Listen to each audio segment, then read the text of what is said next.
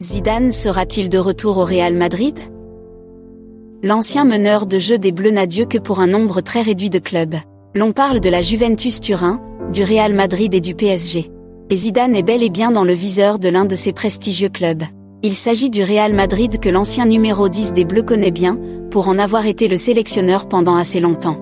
En effet, les mauvais résultats du club espagnol ont fortement fragilisé Carlo Ancelotti, le sélectionneur actuel on le dit irréversiblement sur la sellette.